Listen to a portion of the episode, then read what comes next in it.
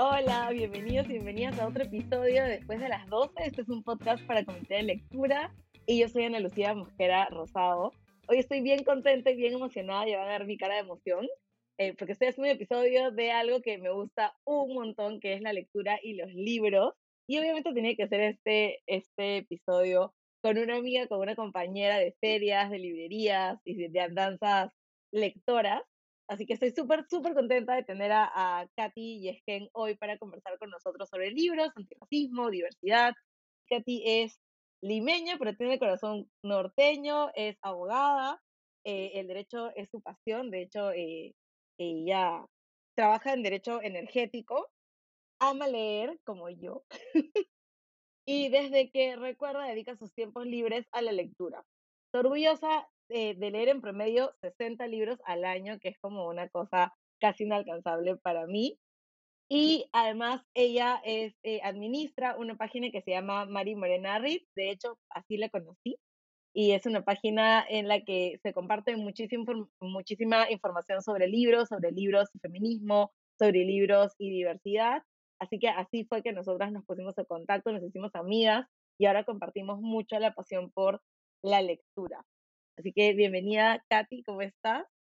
Gracias, gracias Ana Lucía por, por invitarme, por estar en este espacio y, y, también por compartir, por compartir esta, esta emoción que nos une por los libros en general. Sí, a mí, tú sabes que a mí me encantan los libros, la gente que me conoce sabe que a mí me encantan los libros, soy lectora desde muy chiquita, así que estoy súper contenta de hacer este programa en específico porque además creo que muchas veces no tenemos acceso a algunos materiales súper buenos que hay y que ya tenemos disponibles sobre, sobre temas de discriminación. Así que, eh, nada, este episodio es sobre libros, sobre qué cosas tenemos disponibles, qué hay en Perú para leer o cuáles son estos materiales a los que podemos acudir si nos gusta leer y si queremos aprender un poco más de temas de diversidad, discriminación y, y racismo. Lo primero que quería preguntarte, Katy, era qué tenemos en el Perú, porque creo que para mí, al menos creciendo, era muy difícil encontrar material de este tema. Creo que igual las cosas han mejorado en los últimos años, pero ¿qué, qué podemos decir que tenemos en el Perú sobre, o qué, qué materiales tenemos sobre temas de discriminación, racismo o diversidad? Yo dividiría los materiales que tenemos según el tipo de material, ¿no? Eh, por ejemplo, como mencionas, cuando hemos estado en el colegio hemos tenido posibilidad de acceder más a las novelas, ¿no? A novelas costumbristas, ¿no? Y, y, la verdad es que ese ha sido de alguna manera nuestro primer acercamiento al mundo de la afroperuanidad, ¿no? O sea, por ejemplo, yo recuerdo muy bien en el colegio haber leído Mataloché. De hecho, es uno de mis libros preferidos, ¿no? Y, y un libro símbolo de, de un poco el, el mal, el mal, este, mal ejercicio, ¿no? De, del poder y, y, de la esclavitud y, y, de la de esta ausencia de, de conexión entre personas que se aman, ¿no? A pesar de, de la... Además, de sí. Entonces, sí creo que, que, el primer acercamiento que a veces, eh, o que generalmente tenemos en el Perú para acercarnos un poco al conocimiento acerca de nuestra comunidad es a partir de la literatura, ¿no? De lo que hemos sí. estado leyendo en el colegio, ¿no? Entonces, eh, la verdad es que ya cuando uno empieza a investigar y adentrarse un poco en el autoconocimiento de nosotras como parte de la comunidad, entonces se empieza a encontrar ya más material, ¿no? Y, eh, sí. valgan verdades, hay mucho, hay material en el Perú enfocado a la comunidad afroperuana, tanto desde el punto de vista, pues, de, de la esclavitud, de la esclavitud, de la historia de los negros en el Perú, ¿no? Uh -huh. eh, y poco a poco también se ve eh, eh, que hay, eh, digamos, una respuesta un poco más centrada ¿no? a, a, a, la producción literaria por parte de la comunidad afroperuana, ¿no? Eh, sí. Digamos, por ejemplo, ahora ya hay publicaciones de Victoria Santa Cruz, ¿no? Un, un artista. Por aquí también está. Una, por ahí está, por acá también está, ¿no? Eh, también vemos más producción, o vemos producción también de, de, escritoras peruanas, ¿no? Con Malambo, por ejemplo. Eh, uh -huh. Iniciativas que, digamos, están todavía un poquito como que aisladas, ¿no? Porque, porque digamos, son esfuerzos, esfuerzos tal vez individuales o, o de colectivos pequeños, pero no dejan sí. de existir, ¿no? Eso es lo importante, ¿no? Entonces, yo creo que, que en términos de, de novela, en términos literarios, tenemos un acercamiento desde el colegio, sí, por, por la novela que te menciono, hay un acercamiento y una, y una eh, mayor eh, receptividad también a estos, trabajos de investigación, ¿no? Acerca de la historia de la afroperuanidad. Eh, hace poco, por ejemplo, ¿te acuerdas que salió una publicación de la Municipalidad de Lima que era de distribución gratuita? Sí, sí. De acerca de la afroperuana en, Lima, ¿no? O sea, que me pareció fabuloso. Era, una, era de distribución gratuita en la feria de Lima Lee. Ajá. Entonces hay se puede ver, o sea, sí, no, creo que nosotras estamos eh, un poco más alertas de ese tipo de publicaciones porque precisamente son de nuestra ¿no? Entonces es como que nos llama más la atención identificarlas y tenerlas, ¿no? Sí, yo todavía no tengo algunas. Entonces eh, eh, sí vemos que hay una producción. entonces, digamos, de que hay un material, sí, creo que es el interés muy individual el que nos permite acercarnos a ese material porque lo queremos buscar, porque nos interesa, ¿no? Porque nos, nos, nos interesa saber de dónde venimos, ¿no? Eh, sí, entonces, sí, sí, sí creería que, que, hay, hay una apuesta por eso. No es como, o sea, no es una apuesta comercial, ¿no? Como, como, pueden trabajar algunas editoriales, pero, pero sí hay algo que, que podemos rescatar y que sí vale la pena revisar, ¿no?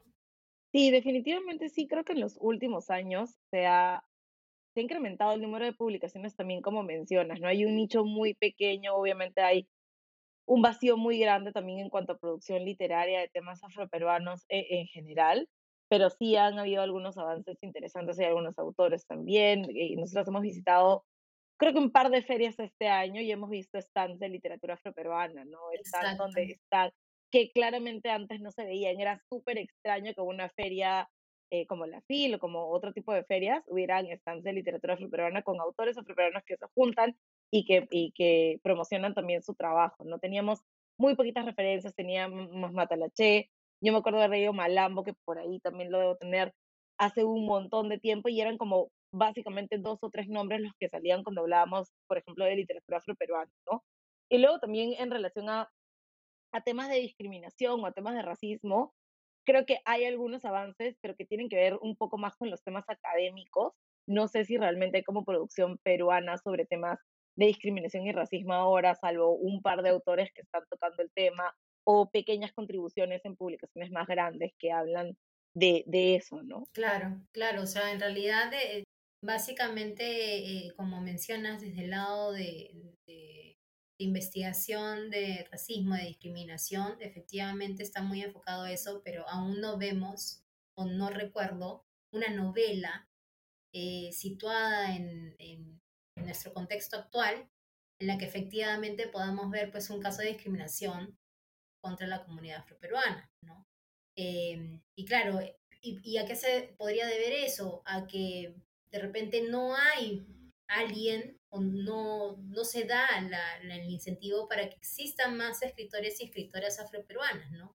Como bien dices, hay una, desde el 2019 en la Feria del Libro de Lima, se hizo la, el stand de la, de la, de la comunidad afroperuana, ¿no? De representantes de la comunidad afroperuana eh, que principalmente está representado, bueno, en el caso de esa feria, y en las ferias que, han, que, han, que hemos compartido, eh, que es por Selmira Aguilar, ¿no? que es una representante de la comunidad afroperuana, una escritora afroperuana que siempre está dedicada a temas de investigación como también a novela, ¿no? Y, vemos pues que, que, ella también tiene su stand en las ferias recurrentes que hay de, en las últimas ferias de, de distritos, ¿no? Eh, y otro esfuerzo también que se hace eh, ha sido la reciente, bueno, ya no tan reciente, ¿no?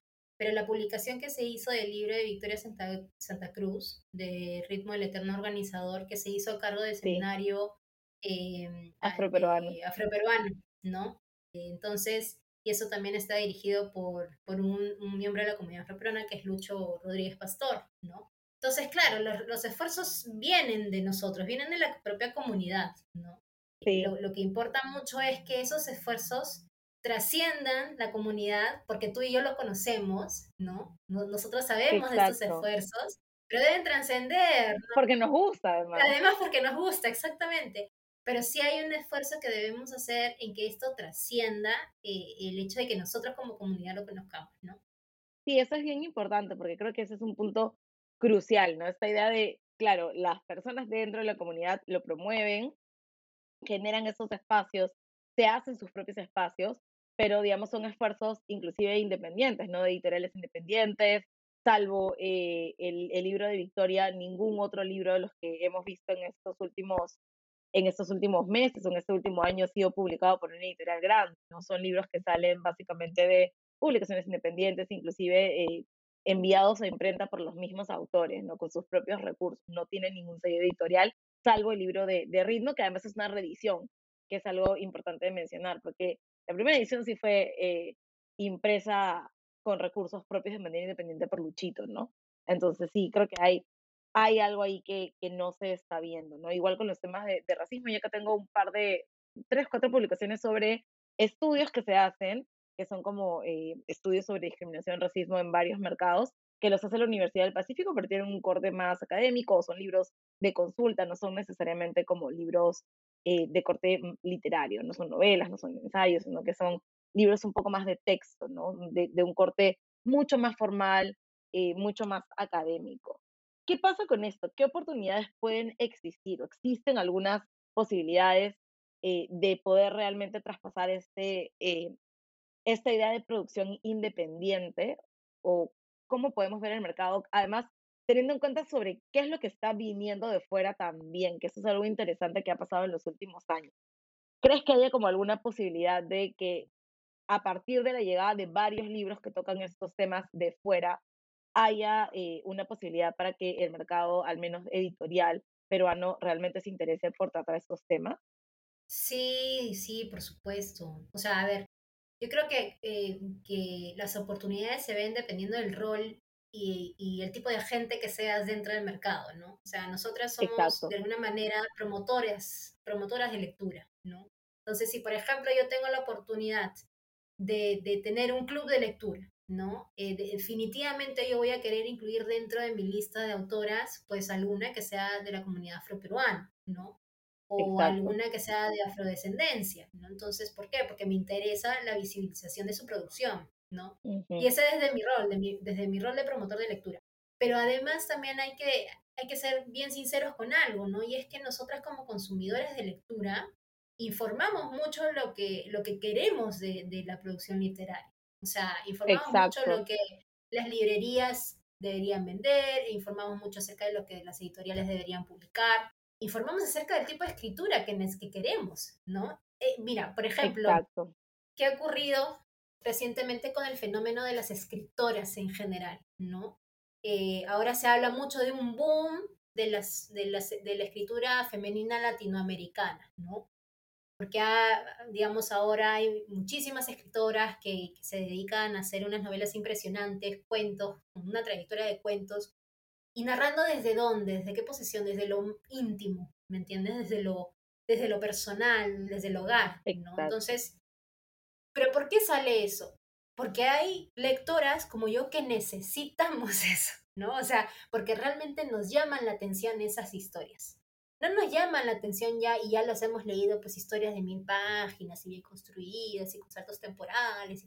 O sea, monstruo, ¿no? Genial. Eh, el canon literario está, lo hemos aprendido, ya lo sabemos, necesitamos algo más, algo diferente. Entonces, por ejemplo, viene este, esta nueva ola de escritoras eh, latinoamericanas que están dando la hora y, y, y que precisamente ahora las editoriales las buscan porque saben que es un, es una necesidad lectora. O sea, ahora hay este, cazadores de talento que solamente se dedican a investigar a las autoras, a, a las cuentistas, a ver qué cosa, qué nuevo, eh, qué nuevo valor pueden encontrar por ahí y, y, de esa manera publicarlo, ¿no? Y lo mismo debería ocurrir con, con el tema de la producción afroperuana o de la, de la producción afrodescendiente, o sea, Exacto. eso va a venir por precisamente la necesidad de conocer esas historias.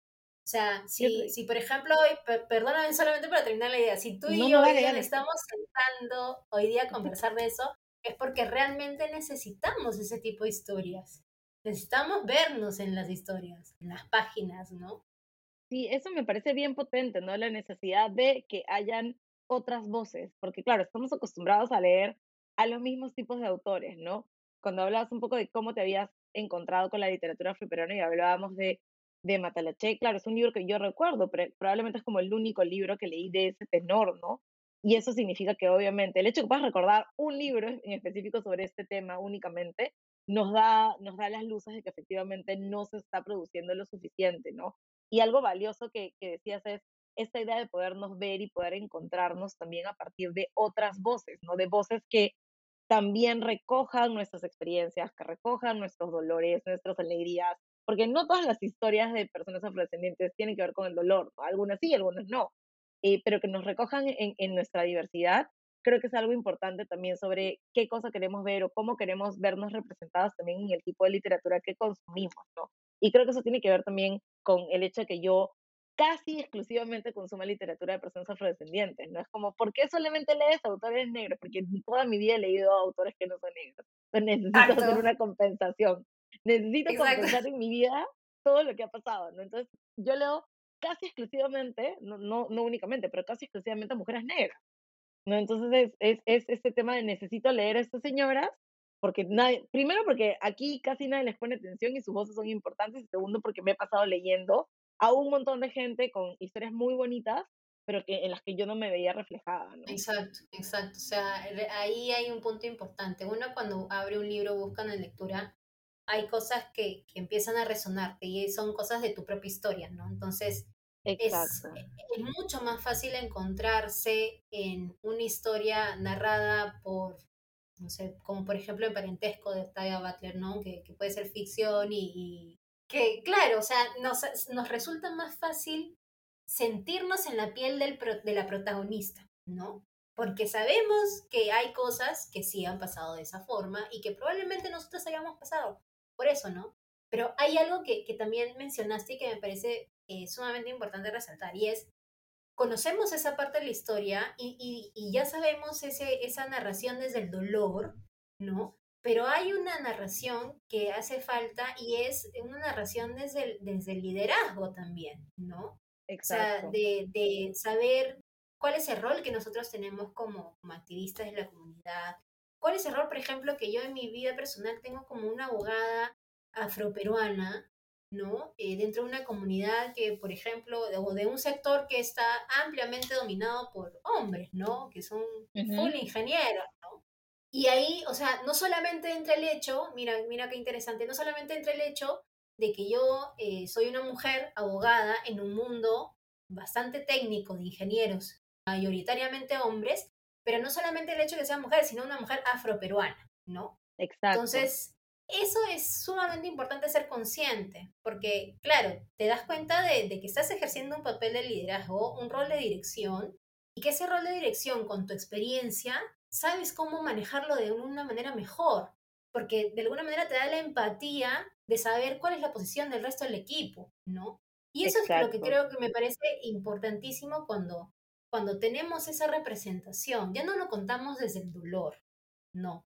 Lo empezamos sí. a contar desde una nueva forma de liderazgo, empática, una nueva forma, forma de liderazgo viéndola desde la diversidad, desde la empatía, desde la comunidad que represento y eh, viendo las, la, todas las posiciones que pueden haber en un, en un equipo de trabajo, por ejemplo, ¿no? Entonces, eh, que no es ese típico liderazgo, pues, eh, ¿no? Hegemónico. Exacto. Del, no sé, pues, del, del, socio, qué sé yo, que tiene 60 años y que se sabe todo el Código Civil. no, no, no sé, ¿me entiendes? O sea, es, es algo nuevo, fresco, que viene con una historia detrás. Entonces, eh, eso me parece muy importante que ahora podamos verlo reflejado en la literatura. Ya no solamente desde el, de esa mochila emocional, histórica, ancestral, que tenemos por la esclavitud y que efectivamente eh, es reconocerla, conocerla y reconocerla. Pero también es hablar desde, nuestra, desde, desde, desde, nuestro presente. ¿no? Sí, eso es bien importante porque, y, y, y, eso creo que es como, en realidad, algo que se aplica a todo lo que tiene que ver con nuestro proceso histórico. No es como, ok, la historia afroperuana, la historia afrodescendiente, no solamente tiene que ver con la esclavitud, tiene que ver con otras cosas y tiene que ver con formas contemporáneas de ser, ¿no? Que, como mencionabas, ¿qué pasa con mujeres, no sé, eh, jóvenes que se desempeñan en espacios donde no hay otras personas, no hay otras mujeres, donde no hay otras personas afrodescendientes? qué pasa con nosotras en nuestras diversidades y cuáles son estas historias que tenemos que contar, que sí probablemente tienen que ver con frustraciones, con enojos y con otras cosas, pero también tienen que ver con cuestiones de nuestra vida diaria, ¿no? Y creo que esa, esa narrativa que sale de, de la esclavización, que sale del dolor, que sale de, de, la frustración, también es importante y creo que eso, es algo que a mí me gustaría encontrar un poco más, ¿no? Que ahora lo tenemos en algunas ocasiones con las cosas que nos llegan de fuera, que, que, podemos comprar, que hemos comprado bastante este año, pero también es algo que podría ser una buena opción para, para construir nuevas narrativas sobre lo afroperuano ahora, porque además creo que se entiende como lo afroperuano como algo del pasado, ¿no? Es como que ya pasó esto y luego nadie sabe, nadie sabe más allá o nadie mira más allá de, de la esclavización, ¿no? Y hay que mirar un poco más, eh, más allá, creo. Sí, por supuesto, por supuesto. Y entonces, ¿qué, qué retos o, o qué desafíos crees que hay ahora para elaborar libros sobre estas temáticas? No libros que, que escapen un poco la parte técnica o la parte eh, sumamente académica. Yo tengo acá varios libros de la Universidad del Pacífico y de CEDES que producen mucho sobre los temas, pero digamos, en cuanto a producción literaria, ¿qué retos existen? ¿Por qué no hay editoriales ahora mirando cómo promover a autores jóvenes, autoras jóvenes afrodescendientes en el Perú? Mira, creo que ese, eh, creo que lo hemos conversado hace poco, pero a propósito del Poder Judicial, ¿no? Y es esta mirada más allá de la caja, ¿no? Sí. Y las editoriales tienen una gran, una gran eh, tarea, un gran reto en pasar un poco el tema de ventas, de qué puede ser un, un bestseller o, o qué puede ser un, una gran, que puede jalar gran publicidad y un poco dedicarse también a las nuevas, a buscar nuevas voces, a buscar nuevos, nuevas propuestas, ¿no? Nuevas, eh, sí. nuevos autores, nuevas autoras, ¿no? Por supuesto que hay un tema detrás comercial que, que a ver, una, una editorial es una empresa, obviamente tiene que ver la, la, las posibilidades de retribución y recuperación de, su, de, sus inversiones, ¿no? Pero como toda empresa, que debería ser en, en, en este siglo y ahora con, con, todas estas políticas que deberían implementarse, también debería haber una mirada eh, más allá de, de, los, de los cánones y de lo que siempre se nos ha vendido, ¿no? Exacto. Y también un poco, no solamente es esa búsqueda, que, que, que evidentemente es una búsqueda activa por parte de las editoriales, eh, pero también creería que es tratar de, de, de, empujar a nuestra comunidad, ¿no? Por ejemplo, yo te animo a ti, Ana Lucía, que tú escribas, porque yo sé que lo puedes hacer, ¿me entiendes? Yo, yo lo Entonces... puedo hacer, pero como en tres años, porque la gente está llena. O sea, empujarnos, ¿me entiendes? Por ejemplo, mira, sí. lo que hemos estado conversando, ¿no? De, de, narrar qué significa liderar siendo una, una mujer en la comunidad afroperuana en un sector dominado ampliamente por varones, ¿no? Por ejemplo, ahorita me acabo de pensar, acabo de pensar en eso y digo, pero, o sea, no hay nadie que, que, me, que me haya contado eso y sin embargo sí siento, fíjate, sí siento yo una responsabilidad de decir, ok, hay personas que me ven ahorita como referente porque tengo una posición, ¿no? Y, y hago ciertas cosas. Entonces, claro, al final te conviertes en, de alguna manera en una referencia para las que vienen detrás, ¿no? Entonces, Exacto. hay historias, hay historias, o sea, hay historias. El tema es eh, animarnos, sentir que, que efectivamente podemos hacerlo, como que también es necesario que las editoriales empiecen a abrir el espectro de búsqueda y, y buscar esto, estos nuevos talentos en estos espacios, ¿no? En, en espacios de la comunidad peruana, por ejemplo, en el seminario de, artes y letras, por ejemplo, es Lucho, ¿no? Luchito escribe también, eh, es autor y es sí, claro. capo en, en, en, autores peruanos, ¿no? Entonces, hay propuestas, hay propuestas. El tema es que... que Necesitamos que las editoriales miren, ¿no? Y digan, eh, ok, esto también. Que hagan el match. Algo que tiene que ver, pero que no necesariamente tiene que ver, es, es eh, esta idea de las voces diversas, ¿no? Lo que pasó hace algunas semanas con esto de necesitamos más escritores que no sean los escritores de siempre, que, que es una reflexión que nos invita a pensar en que sí, obviamente tenemos muy buenos escritores, muy buenas escritoras en el Perú, pero necesitamos narrativas diferentes, ¿no? Justo ahora que, que pensaba un poco en la película de Un Mundo para Julius, me acuerdo que Un Mundo Julius era un libro, yo leí ese libro como cuatro o cinco veces, y ahora que ya estoy como adulta, pienso que en realidad o sea, ni siquiera sé por qué me llamaba tanto la atención el libro, porque es una realidad que es totalmente opuesta a mi realidad. Pero era el único referente que teníamos. Obviamente es un librazo, es un libro que me gusta un montón. Creo que tengo por acá mi versión viejita, la, la versión que he leído 50 veces. Pero claro, es, una, es un libro que es un libro muy potente, muy bueno, con mucha carga también sobre el análisis de los problemas sociales. Pero digamos, yo no me hallo como Julius, ¿no?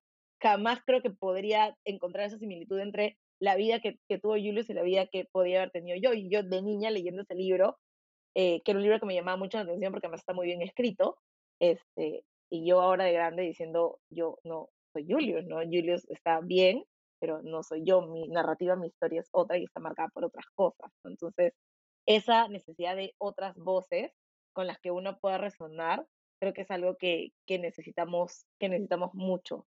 Y normalmente recurrimos a autoras de otro lado, ¿no? Nosotras tú bien sabes, yo siempre leo como autoras afrodescendientes de otros países, porque sus historias, a pesar de que son historias que tienen otro contexto regional, geográfico, son historias con las que yo sí me puedo identificar, ¿no? Claro, claro, es verdad. Mira, eh, y hablando ya de, de escritoras eh, que, que, generalmente consumimos, ¿no? Eh, escritoras afrodescendientes, escritoras Tú africanas. siempre yo voy sacando los libros. Efectivamente, esta necesidad de encontrar historias similares a las nuestras nos hace mirar afuera, ¿no? Nos hace mirar, eh, por ejemplo, principalmente otras escritoras que hayan pasado, que tengan estas experiencias similares a las nuestras. Y ahí encontramos pues a Chimamanda, Chimamanda hoy, Chimamanda Ngozi Adichie, que es una escritora nigeriana. Me encanta su novela ha escrito novela, escribe ensayos, tiene un ensayo poderosísimo acerca de feminismo, en realidad dos, eh, pero uno... Ay, sí, yo tengo los dos por acá también. Eh, ajá, eh, el que más recomendaría yo es el de Querida Ille Huele, Cómo educar en el feminismo, que es un ensayo precioso, ¿no? Una carta dirigida a su amiga acerca de cómo criar a su hija en el feminismo. Precioso. Y, también tiene narrativa, ¿no? Y es una narrativa que siempre la narra eh, o que siempre está desde la posición de una mujer africana, migrante, eh, discriminada, ¿no? Con, con ciertos, con las experiencias propias de una mujer eh, racializada en los Estados Unidos, fíjate encima en dónde, ¿no? Viniendo de Nigeria y pasando a Estados Unidos. Entonces, eh, eh, son historias que de alguna manera eh, vemos similares, ¿no? Y hay otra autora que también me permito recomendar, que se llama Tai Selassie, si mal no recuerdo. Y fíjense que ella es una escritora que nace en Reino Unido, si mal no recuerdo, y entonces ella habla de ser afropolita, o sea, no ser, no pertenecer necesariamente o específicamente a un lugar geográfico, sino de donde, de donde vienen tus costumbres, ¿no? Exacto.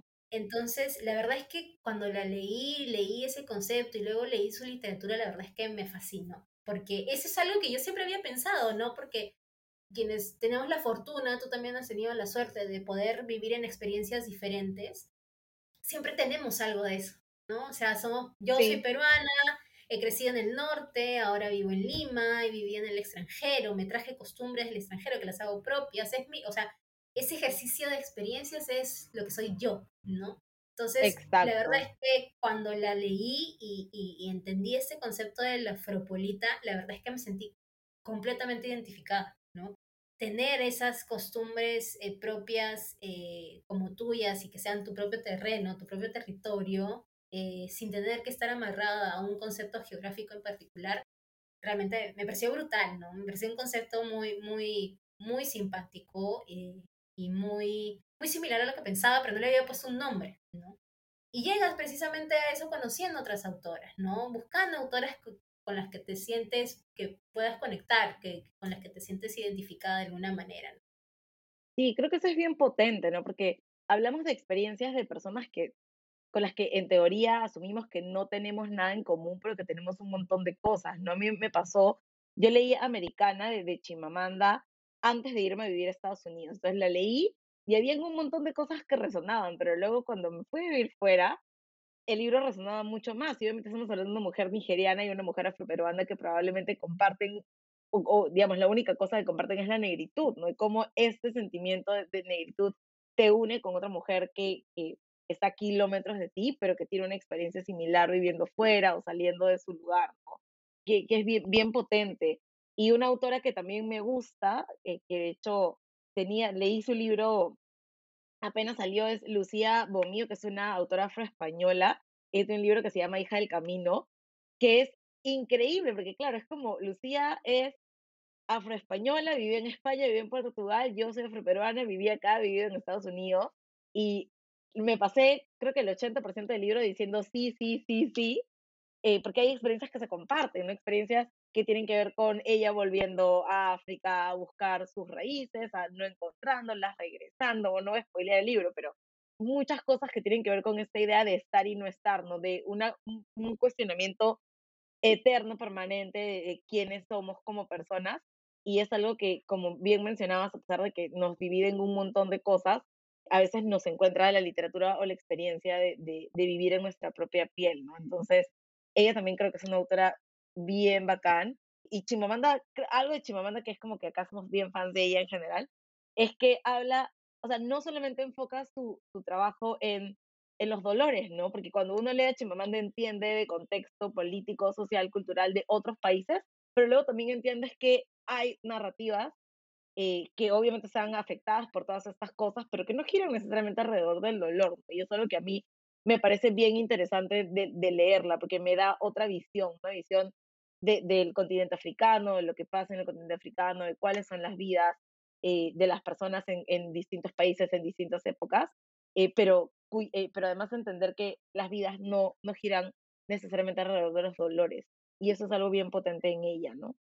Sí, sí. Eh, bueno, el discurso que ella tiene acerca del feminismo es muy potente, ¿no? O sea, parte de su premisa es el hecho de reconocerse como una mujer africana, pero eso no es lo único, ¿no? E, esa es una base muy sólida para su discurso feminista, que es bastante, eh, bastante conciso, bastante directo, bastante claro no es eh, complejo en lo absoluto como a veces podemos pensar, ¿no? Ah, que las series feministas y demás, no, eh, de verdad que Chimamanda es una, eh, es una excelente escritora y si la, tienen la oportunidad de leerla para, para conocer y adentrarse o empezar, empezar en temas de feminismo, la verdad es que yo la recomendaría mucho porque su, su, escritura es muy, muy ágil, es muy fresca, es muy ligera, o sea...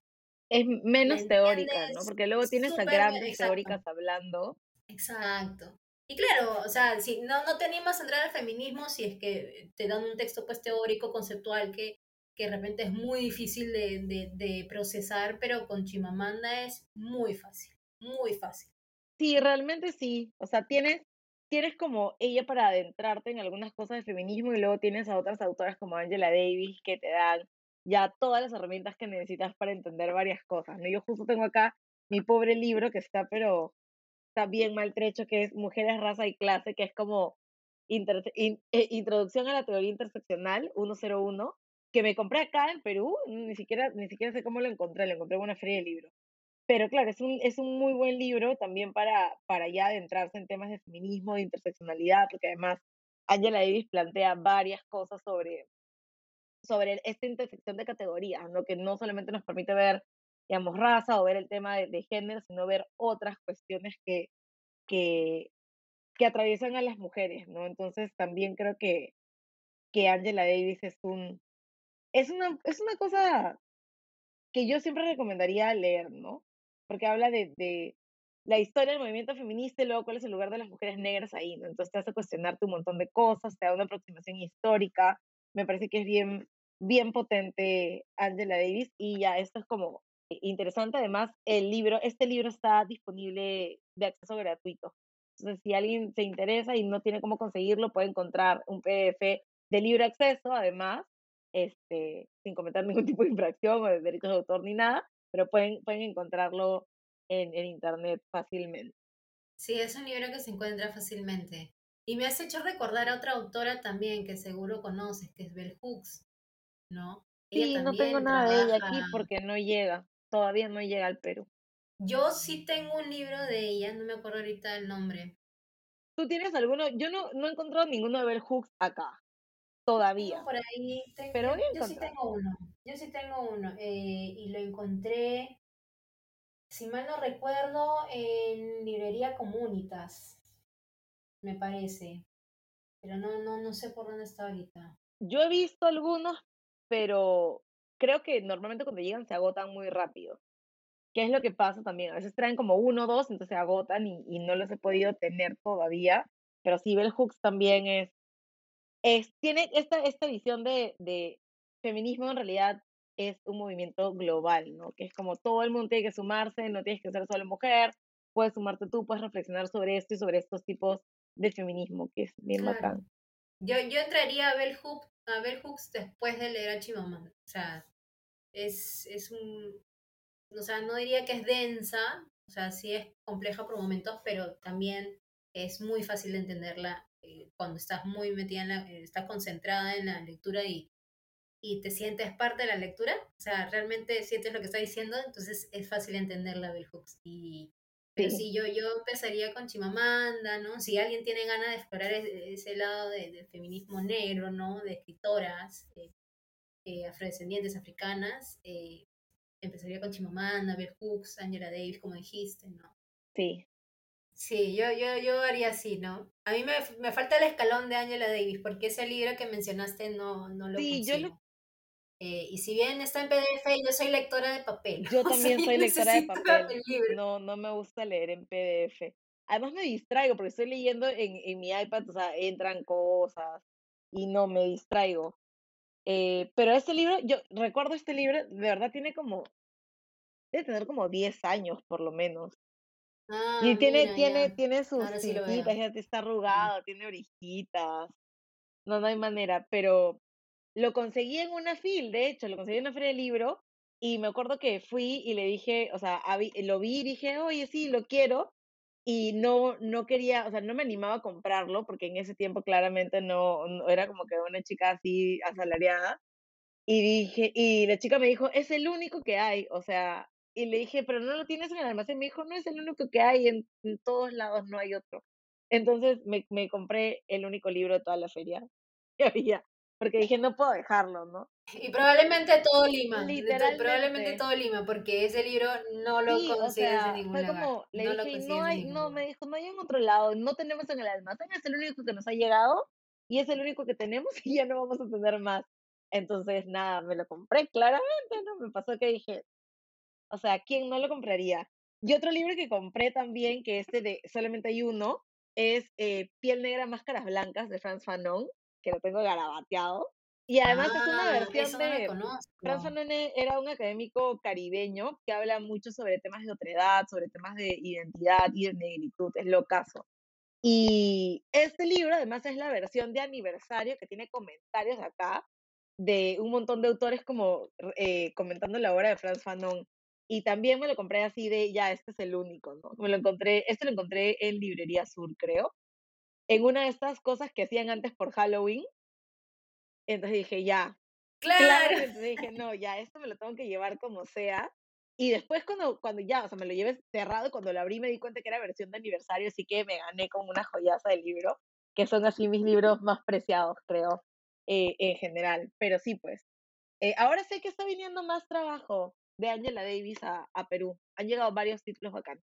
Ah, ya. debe ser. Yo la verdad es que no he revisado últimamente el catálogo de librerías, así para ver si ha llegado algo nuevo de Angela Davis, pero, pero mira, ah, justo que has mencionado Librería Sur me has hecho recordar algo y, un poco asociado a la pregunta que tenías hace, hace un rato del rol que tenemos ¿no? dentro del sector librero, ¿qué, ¿qué podemos hacer para eso, ¿no?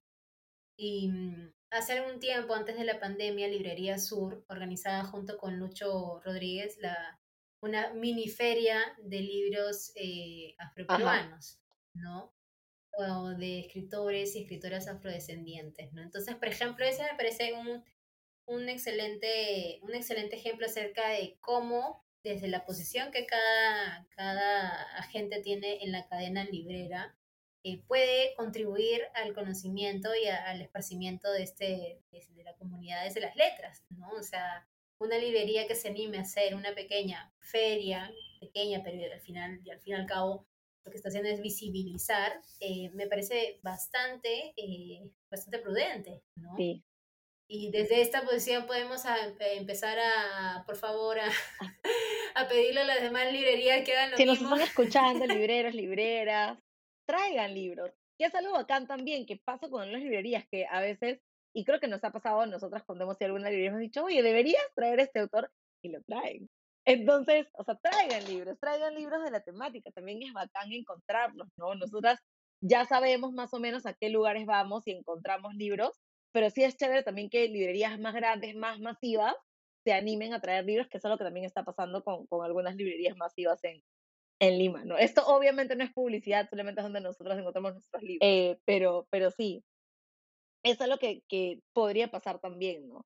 Y ahora hay, hay muchos más, más textos de, de esta temática que están llegando a Perú, que me parece locazo, porque antes era casi imposible encontrar estos libros, como estos dos, que probablemente ya no hay más, o sea, trajeron estos y ya no trajeron más libros y ya no hay dónde encontrarlos, ¿no? Entonces, sí, si nos escuchan de, de las comunidades, las editoriales, librerías, anímense a traer libros que probablemente hay mucha gente que quiere leer estas cosas. Distribuidoras. Distribuidoras también. las distribuidoras, las distribuidoras, por favor por favor, incluyan en sus catálogos.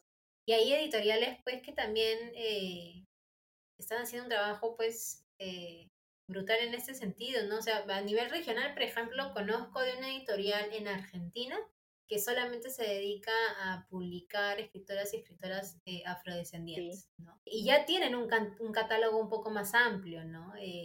o sea, podemos ver a, a, nivel regional que hay esfuerzos un poquito más grandes también en ese sentido, ¿no? Entonces, hay que empujar a que aquí en el Perú por favor hagan lo mismo, que empiece, empiece, empiece por favor a ampliar su catálogo de, de escritores y escritoras afroperuanas también. Sí, sería, sería muy bacán. Sería, sería chévere. Ojalá que pase pronto.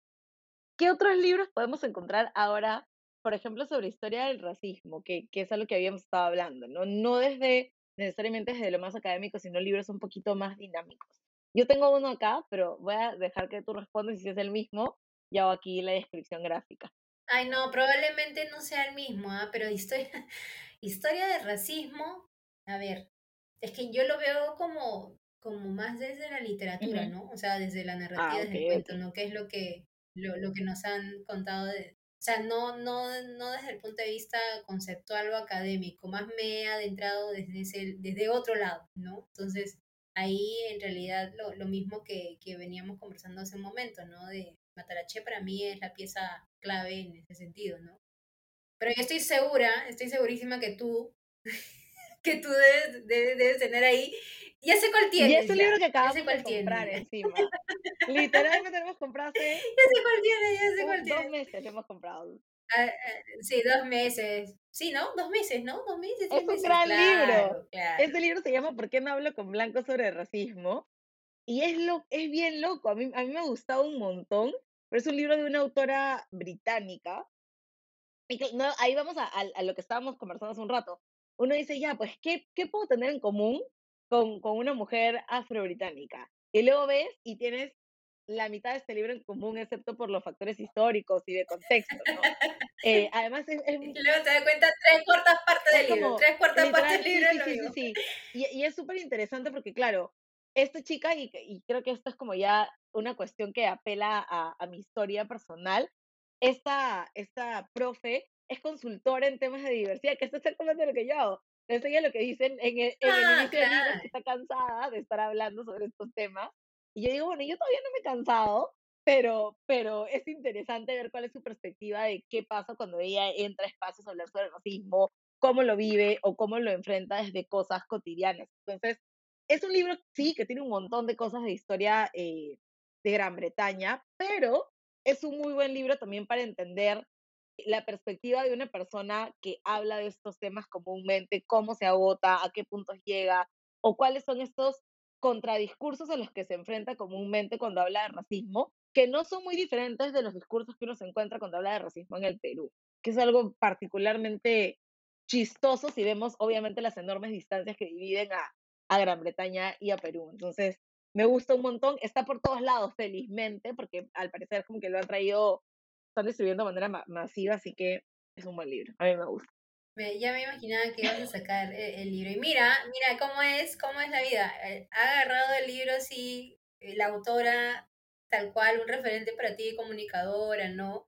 Experta en, temas de diversidad, ¿no? O sea, amiga, yo te animo a ti que haga la versión peruana. Lo que, lo que puedo escribir es un nuevo prólogo, ¿no? Para la, la, versión latinoamericana. Además, porque este libro está prologado por Desiree Vela, que es comunicadora también, y es española. Entonces ella tiene, ella tiene buenos libros, una buena autora también, este, pero el prólogo de esta versión en español es súper bonito. Entonces sí, me puedo prologar en adaptación al Perú, pero ya sabes, el tiempo, amiga, el tiempo. Otros libros, ¿qué otros libros podemos recomendar para ver temas de racismo y discriminación? Yo tengo acá uno que no es necesariamente sobre temas afroperuanos, pero que habla sobre el racismo, y acá Marco Avilés es caserito del podcast porque siempre lo mencionamos, lo saludamos y todo. Eh, no soy tu cholo es un buen libro. Yo no tengo de dónde venimos los cholos, pero sé que hay una nueva edición, la nueva edición que es como curada, así que también es un buen autor si queremos reflexionar sobre el racismo cotidiano en el Perú. Y a, Marco siempre le mandamos saludos. Creo que cada dos episodios alguien le manda saludos a Marco, así que saludos Marco, te queremos por acá. Este, es, es un buen libro también, ¿no? Y creo que es es uno de los pocos autores publicados en el Perú que habla sobre racismo, que es, es algo potente, es algo potente. Así que yo creo que de lectura obligatoria, o sea, Marco Avilés, esta lectura es súper chiquita, súper cortita, bastante enriquecedora. A mí me gusta mucho.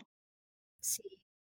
Me gusta eso que, has, que has mencionado ahorita, ¿no? De, de que es el es un autor que no que transgrede, pero, o sea, habla desde, desde esa posición y mueve, ¿no? Mueve, o sea, te mueve porque sabes de lo que está hablando, ¿no? Sabes efectivamente de, de esta discriminación que de alguna manera alguna vez hemos pasado.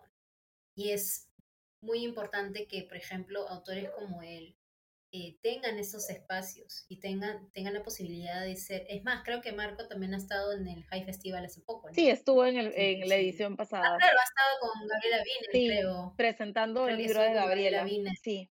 Exacto. Gabriela también habla desde, desde su posición, es, es, una, es una encantadora, realmente, es encantadora su escritura. O sea, por favor, háganse un favor 2021 y, y lean a Gabriela Wiener también.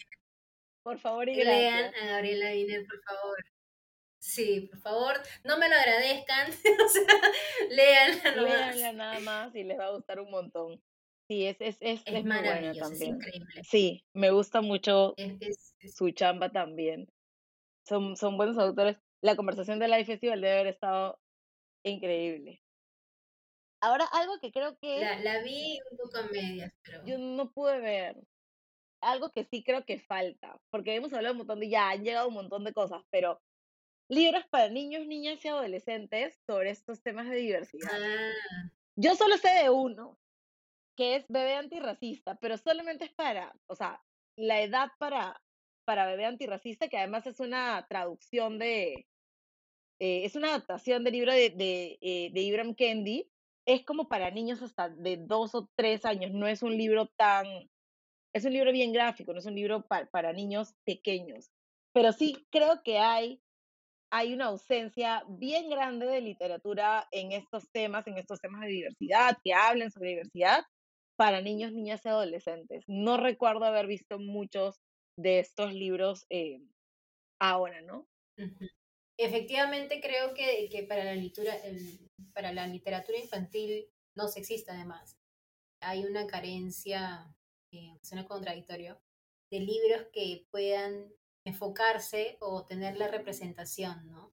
de la comunidad afroperuana. Pero hay esfuerzos de que hay, hay esfuerzos sí hay. El primero que se me ocurre es el de una amiga mía que se llama Fátima eh, Valera.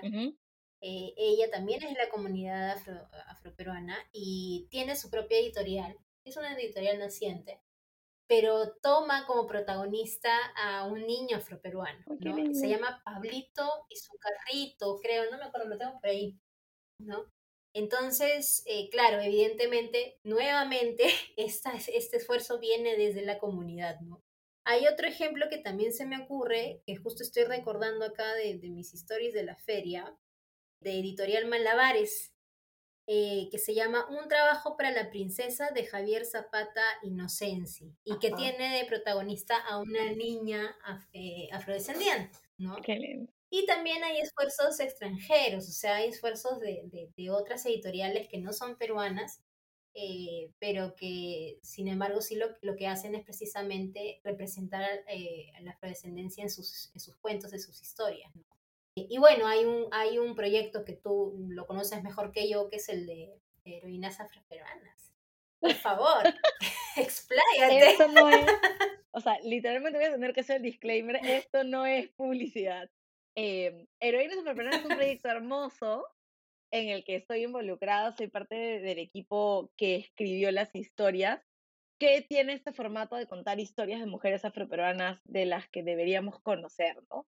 A las que deberíamos conocer, a las que deberíamos valorar, y hay 16 historias de 16 mujeres afroperuanas de diferentes ámbitos, de diferentes espacios, y que espero que ya salga pronto. Probablemente va a ser, creería que va a ser un buen regalo de Navidad para niñas afroperuanas y para niñas no afroperuanas también, ¿no? Porque la historia afroperuana es la historia de todo el mundo, además.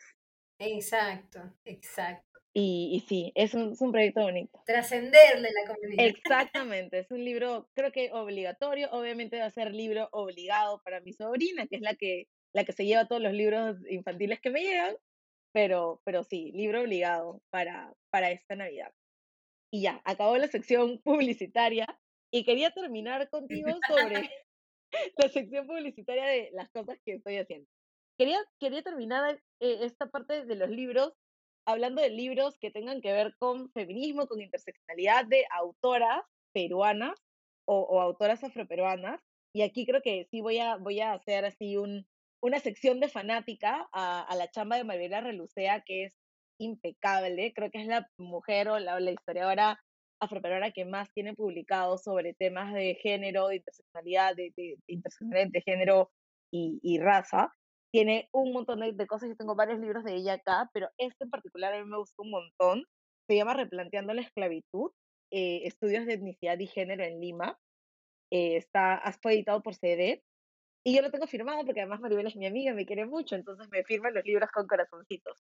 Pero es, es un muy buen libro y tiene un muy buen trabajo que a, mí me gusta mucho porque creo que cuando hablamos de estudios de, de afroperuanos, estudios de esclavitud, se habla mucho sobre esto, fue una etapa terrible, la gente sufrió un montón y hubo mucha humillación y etcétera, pero lo que hace Maribel es darle humanidad a las historias sobre la esclavitud. Entonces Maribel trabaja mucho con temas de archivos documentales y lo que hace es decirte, ok, esta es la realidad, pero aquí te voy a contar historias para darle cara a las situaciones, ¿no?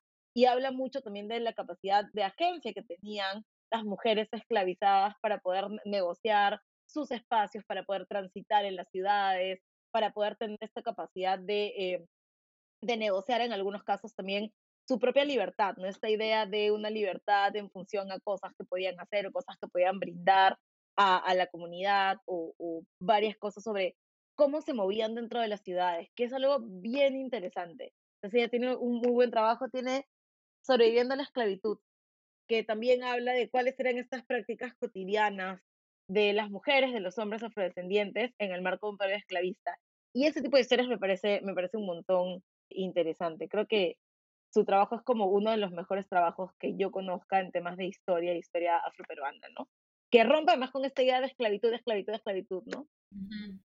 Interesante, porque yo, yo eh, sinceramente no le he estudiado, no le he leído, y de hecho estaba pensando en alguien que también recomendar, pero no se me ocurría ninguna afroperuana fíjate. O sea, no, no se me ocurría nadie que, que pudiese hablarnos de feminismo interseccional, ¿no? O sea, no, o sea, desde el Perú. O sea, sí, sí recordaba a alguien eh, que, que, pueda venir del extranjero, ¿no? De hecho, hay un libro que, que era el que, el que iba a mencionar, que lo ha editado una editorial feminista peruana que se llama Gafas Moradas, y se trata del lugar de enunciación, ¿no? Lugar de enunciación de, de Yamila Rivero, que es una periodista brasileña. Tengo la versión en, en portugués. Alguien me la regaló. Claro, ahora tenemos, ahora tenemos gracias a esta editorial la, la, entrega acá en el Perú, ¿no? Y también yo la escuché a ella en, en, un festival que se hizo online, no recuerdo de dónde, pero fue el año pasado en plena pandemia y la verdad es que me encantó mucho su, su fuerza. ¿Fue en la FIL? Sí. Ah, entonces fue en la FIL Lima, ahí la escuché, claro. Y era el, el, el, único, el único, fíjate, el único referente que tenía en la cabeza. Y qué bueno, ¿no? Qué buena reflexión, porque te hace pensar a quién conoces dentro de, de, de la afroperuanidad que te pueda hablar efectivamente desde la interseccionalidad también. Y la verdad es que buen dato, Ana Lucía, muy buen dato. Yo aquí dando los datos, los datos liberos, pero sí hay, hay cosas que se están haciendo efectivamente. Hay material, a veces es difícil de encontrar, pero creo que hay material valioso, ¿no? Entonces, sí, Maribel es, para mí siempre es como mi, primera fuente de consulta y, y además la quiero un montón, le tengo un montón de cariño, me parece que su trabajo es, es increíble. Y creo que también en algún momento la, la, he, la he ensayado, he hecho un ensayo con todo su trabajo porque me parece bien, bien potente. Sus ensayos, sus libros son, son muy buenos. Porque claro, eh, a mí me gusta mucho esta idea de no hablar solamente desde lo histórico, ¿no? Ya estos son los sucesos, esto fue lo que pasó, sino realmente darle cara y darle vida a estas personas que son parte de nuestra historia también, ¿no? Ver que no solamente estamos hablando de un grupo de personas esclavizadas, sino que hay caras, hay rostros, hay historias que son interesantes de ver, ¿no? Y eso es lo que Maribel encuentra haciendo una chambaza este, de, de revisar en archivos y todo, que debe ser bien tedioso y tiene, tiene muy buenos resultados. Me gusta bastante lo que ella hace. Va a ser la primera en la lista de las compras de la FIL a partir de la próxima semana. las compras de la FIL que dijiste que no ibas a hacer. Exacto. Acá yo empecé, un disclaimer. Empecé, empecé diciendo que no iba a haber compras, ¿no? Empecé diciendo que no iba a haber compras en la próxima FIL. Sí, nosotras cada vez que vamos, esto es una cosa chistosa, pero cada vez que vamos a las ferias decimos, no vamos a comprar, o decimos, ya vamos a comprar solo esto. Y la última feria en la que Katy y yo estuvimos juntas, me excedí un poco, este, pero en esta feria, que es la próxima a la que vamos a ir, que es la feria del libro de Lima, no íbamos, bueno, Katy no iba a comprar nada. Entonces ahora esta revelación de que va a comprar unos libros, pero que no le atribuían, no me atribuían la responsabilidad porque yo no he sido, ¿no? Yo solamente lanzaba ahí la autora. Como siempre me crea la necesidad, la, la necesidad, la necesidad, me crea la necesidad. Jamás. Yo solamente te dije que me acompañaras, ya no me responsabilizo por las compras que vayas a hacer.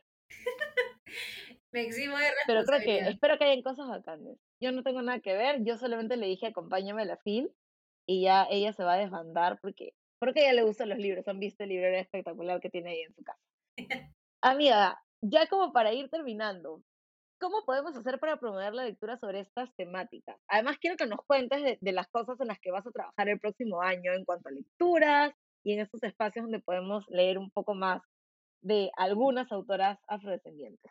Bueno, como te decía, desde la posición que cada uno asume dentro del mundo de los libros, eh, creo que tenemos una gran responsabilidad en visibilizar a nuestras autoras, ¿no? Entonces, eh, desde mi posición, bueno, como comentaba eh, Ana Lucía, yo tengo la página en Instagram, eso salió, creció de manera bastante orgánica y ahora tenemos la dicha de tener un un pequeño club de lectura, ¿no? Que lo trabajamos especialmente con, con una librería y bueno, vamos a ver para el próximo año eh, la planificación de, del club de lectura, ¿no? De las lecturas que quiero proponer para el próximo año y definitivamente eh, estoy pensando por lo menos incluir dos lecturas, una de una escritora afroperuana y otra de una escritora afrodescendiente eh, para la programación del club, ¿no? Entonces, eh, me interesa mucho leer, de repente voy a adelantarlo, pero es lo que estaba pensando, leer Malambo el próximo año, eh, durante julio, que es el día, de, el día de la Mujer Afroperuana es en julio, que recientemente se ha, en realidad lo, se ha creado, ¿no? Entonces, un poco para conmemorar la fecha hay que leer a una escritora afroperuana y también leer una, una, novela o una historia de otra autora afrodescendiente o africana, ¿no? Exacto. Entonces, creo que, que esos son esfuerzos pequeños, pero que de todas maneras suman, ¿no? Y van sentando esta idea de que efectivamente necesitamos ese tipo de lecturas. Nos urge ese tipo de lecturas, ¿me entiendes? O sea, realmente queremos conocer esas historias. Y creo que desde la comunidad lectora esa es la señal que debemos dar, ¿no? Entonces, por favor, animo a las editoriales, a las distribuidoras, a toda la cadena del libro, a que puedan también saciar esa necesidad, a saciar esa necesidad, ¿no? Eh, de que por favor este, no, no, tengamos que pedir los libros pues este, desde el extranjero, ¿no? No, sacien esa necesidad, por favor, ya. y desde la posición que nos toca. Siempre es bueno, siempre es bueno dar un granito eh, en, la, en la campaña de visibilización. Si tenemos la posibilidad de hacerlo como nosotras, por ejemplo, como promotoras de lectura, de alguna manera, eh, tenemos, tenemos esa, una responsabilidad también.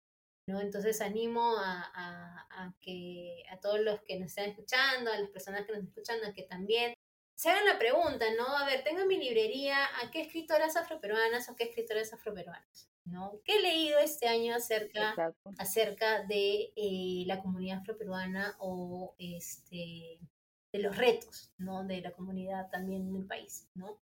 Eh, y explorar, preguntarse, ser curioso, ¿no? Eh, ¿Qué es lo que podemos conocer más allá de, de lo que generalmente vemos en, en el cano? Que hay que ser más curioso y seguramente encontramos algo que nos sorprenda.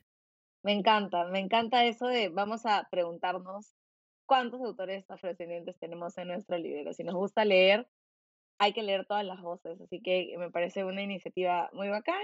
Yo obviamente voy a estar atenta al club de lectura, pero creo que ha sido una conversación súper interesante y claramente se han dado cuenta que a mí me encantan los libros. Tengo acá 10 libros en mis dos piernas que he ido mostrando a lo largo de la conversación pero te agradezco muchísimo por esta conversación tan rica y, y tan bacán sobre algo que nos gusta a ambas. Ay, no, gracias a ti, Ana Lucía, le he pasado súper, como siempre, como siempre, mi compañera ideal para las ferias. ya estaremos yendo a las ferias y también les invito a que sigan a Katy en arroba Mari Morena que probablemente estará compartiendo todas nuestras aventuras por la próxima feria que vamos a ver en algunos días. Sí. Así que nada, les agradezco a todos por escucharnos. Esto fue un episodio más de Después de las 12, un podcast para comunidad de lectura. Nos vemos.